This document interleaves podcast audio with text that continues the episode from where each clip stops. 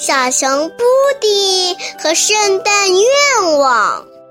从十二月一日到十二月二十四日，每天一个故事，每天收集一个圣诞愿望。圣诞倒计时开始啦！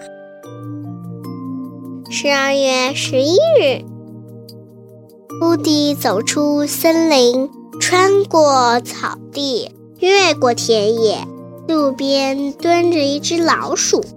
你好啊，布迪老鼠滋滋地叫着，滋滋滋滋滋滋。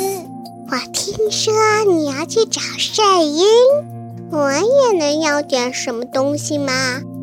当然可以，布迪说。你想好要什么了吗？我要一只覆盆子味的冰激凌。老鼠说。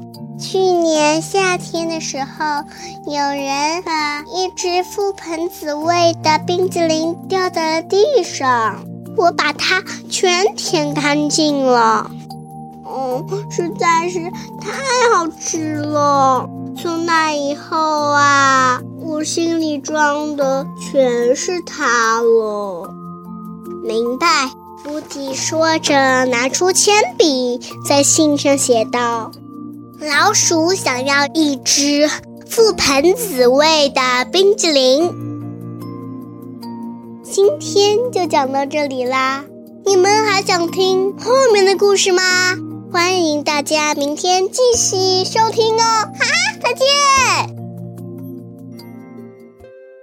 如果你还想听我们的更多的故事，欢迎大家关注微信订阅号“家宝妈妈”。讲故故事，我在那儿，我等着你哦。